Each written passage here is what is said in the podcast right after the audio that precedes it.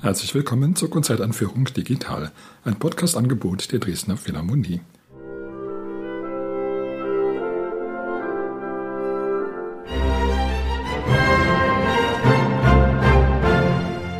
Mein Name ist Albert Breyer, ich bin Komponist und möchte Sie in das Programm der Konzerte am 6. und 7. Mai einführen. Auf dem Programm stehen der Chant funèbre von Igor Strawinski, das Klavierkonzert Nummer 1 in B-Moll von Peter Tschaikowski und die Sinfonischen Tänze von Sergei Rachmaninow. Die Dresdner Philharmonie spielt unter der Leitung von Elim Can, der Solist ist Lukas Wondracek.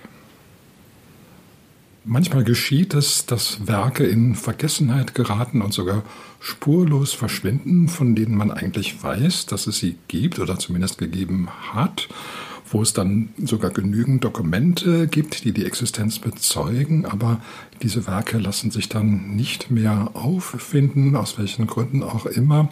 Wenn es so etwas berühmtere Werke von bekannteren Komponisten sind, dann macht man sich natürlich Gedanken, wie diese verschollenen, verschwundenen Werke wohl ausgesehen haben mögen. Ein solches Werk ist der Chant funèbre von Igor Strawinski. Man weiß ganz genau, wie und warum dieses Stück entstanden ist, nämlich zur Gedächtnisfeier für Nikolai Rimsky-Korsakow, also ein Totengedenkenstück, ein Andenkenstück. 1908 ist es auch aufgeführt worden, ein einziges Mal, und dann ist es verschwunden. Strawinski ist emigriert. Er musste sehr viele Noten zurücklassen und auch die Noten des Chant funèbre. Und dann kam eben die große Phase, wo niemand wusste, was ist jetzt eigentlich mit diesem Stück? Existiert das noch? Ist es endgültig verschwunden? Und vor einigen Jahren eignete sich ein unwahrscheinlicher Glücksfall, der wirklich sehr selten ist, nämlich das Stück tauchte wieder auf. Zwar nur die Stimmen, nicht die Partitur, aber die Stimmen waren komplett und man konnte aus diesen Stimmen dann das vollständige Werk wieder zusammensetzen. Seitdem reißen sich so die Dirigenten und die Orchester ein bisschen, dieses Stück endlich mal zu spielen, nachdem es über 100 Jahre lang eben nur als Legende existierte. Es ist vielleicht auch so, dass so der Nimbus, den das Stück gewonnen hat in dieser langen Zeit, eigentlich droht, die reale Musik so ein bisschen unter sich zu begraben. Also, dass dieser Nimbus eigentlich stärker ist als die Musik selbst. Es war dann doch auch etwas überraschend, als man die Musik dann zum ersten Mal hörte. Man würde sie eigentlich nur in einzelnen Zügen mit Stravinsky in Verbindung bringen. Er war damals natürlich auch noch sehr jung und das Stück ist schon sehr individuell gearbeitet, aber auf eine Weise, die eigentlich für Stravinsky nur so ein Nebengleis offenbar bedeutete. Also es gibt nicht viele andere Werke von Stravinsky, die so ähnlich klingen wie der Chant funèbre. Es ist wahrscheinlich sogar umso reizvoller, dass das der Fall ist, weil dann hat man sozusagen so eine musikgeschichtliche Besonderheit, einen Strawinski, der so etwas anders ist, als man sonst gewohnt ist und auch eine Entwicklung repräsentiert, die dann abgebrochen ist und die gar nicht weitergeführt wurde. Das Stück ist angemessen feierlich und auch angemessen nostalgisch und traurig und sehr interessant instrumentiert. Rimsky-Korsakow selber war ja ein Meister der Instrumentation und Stravinsky hat sehr viel davon gelernt. Es ist relativ kurz, aber doch auch nicht so kurz, dass man es als eine Gelegenheitsarbeit ansehen sollte. Es ist schon so ein vollgewichtiges Stück auch und es wird sicherlich im Repertoire überall Aufnahme finden. Das Klavierkonzert Nummer 1 von Tchaikovsky war eine eher schwere Geburt, weniger für den Komponisten als für die Umstände der ersten Aufführung. Tchaikovsky spielte es dem Widmungsträger von Nikolai Rubinstein und der war geradezu entsetzt. Also er hielt Tchaikovsky dann anschließend so eine Art Moralpredigt, wie das denn sein könnte, dass er so ein wirklich bis auf wenige Ausnahmen absolut misslungenes Stück schrieb und ihm dann auch noch vorspielte. Tchaikovsky war höchst wütend und erbost und sagte, ich werde keine einzige Note in diesem Stück ändern, es wird so gedruckt, wie es ist. Es kam zu einem großen Zerwürfnis zwischen Rubinstein und Tchaikovsky. Tchaikovsky suchte sich einen anderen Pianisten und fand ihn dann in Hans von Bülow, der von Tchaikovskys Musik begeistert war und dann das Werk sehr weit weg von Russland uraufführte, nämlich in den USA.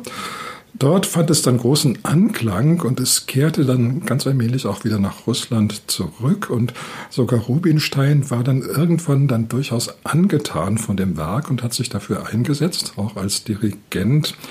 Allerdings hat Tschaikowski dann diese ursprüngliche Kränkung nie vergessen. Er war ja ein sehr empfindlicher Mensch und wenn er seine Musik sozusagen derartig niederschmetternd behandelt fühlte, das hat ihm dann schon zu schaffen gemacht. Das ist ja so eine Sache mit dem Selbstvertrauen der Komponisten. Sie haben natürlich grundsätzlich sehr viel davon, aber lassen sich dann doch auch mal leicht aus der Fassung bringen, wenn so eine ganz massive Würdigung kann man nicht sagen, sondern eigentlich hin Richtung Abschlachtung dann erfolgt.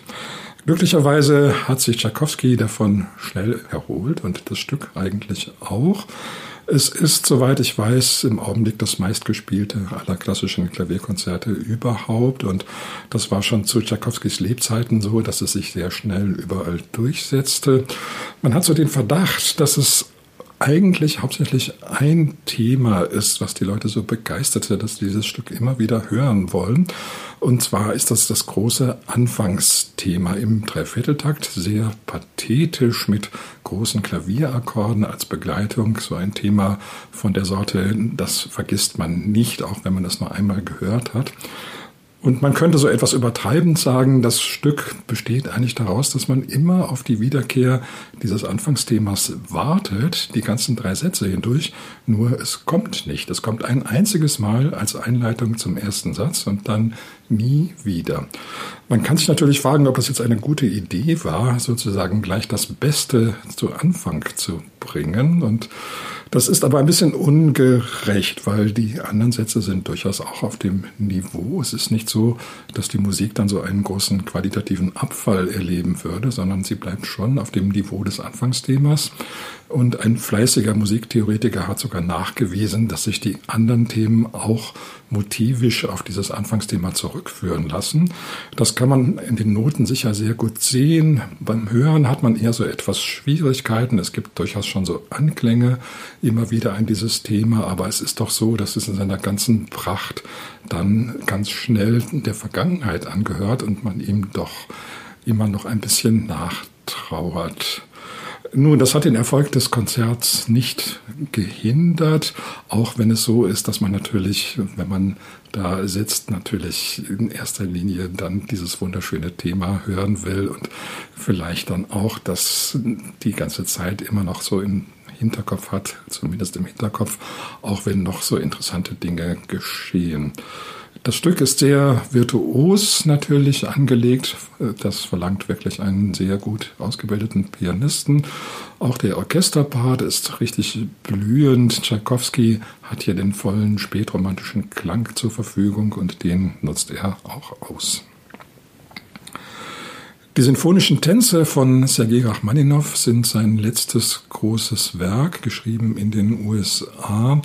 Er hielt es für das Beste seiner Werke. Er hat ja in den USA und auch in seinen letzten Jahren nur noch sehr wenig komponiert, weil er durch seine Karriere als Pianist zu sehr in Anspruch genommen war. Da war er natürlich sehr erfolgreich, aber es ist trotzdem schade, dass das Komponieren so sehr darunter leiden musste. Nun, diese sinfonischen Tänze, die müssen so ungefähr wettmachen, was Rachmaninow vorher versäumt hatte als Komponist. Und sie stellen sich auch ein bisschen dar als Summe überhaupt von Rachmaninows kompositorischem Können. Das Klavier spielte ausnahmsweise mal keine große Rolle. Dafür ist das Orchester ganz wunderbar farbenreich behandelt. Es lag damals irgendwie in der Luft, sinfonische Tänze zu schreiben. Vorher war es ja eigentlich so, dass wenn man Tanzmusik für Orchester schrieb, die in der Regel ganz spezifisch war, man denke an die Walzerketten von Johann Strauss oder auch an Ravelsler Walz oder Bolero. Symphonische Tänze, das klingt so ein bisschen neutral und das ist es auch nicht in dem Sinne, dass die Musik da nun farblos wäre, sondern dass unter diesem Titel sich eben alles Mögliche zusammenfinden kann, was teilweise manchmal sogar nur entfernt an Tanz erinnert. Symphonische Tänze, also eigentlich sozusagen ein Passepartout ein Titel, der der Inspiration des Komponisten freien Lauf lässt und ihn nicht behindert. Bei Rachmaninow, da ist es auch schon wirklich so, dass die Musik sehr überraschende Wendungen nimmt.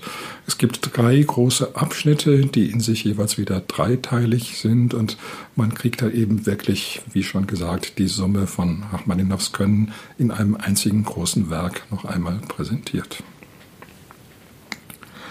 Zum Abschluss noch einmal der Hinweis auf die Konzerte. Sie finden statt am Samstag, den 6. Mai um 19.30 Uhr und am Sonntag, den 7. Mai um 18 Uhr im Kulturpalast Dresden. Ich wünsche Ihnen viel Freude.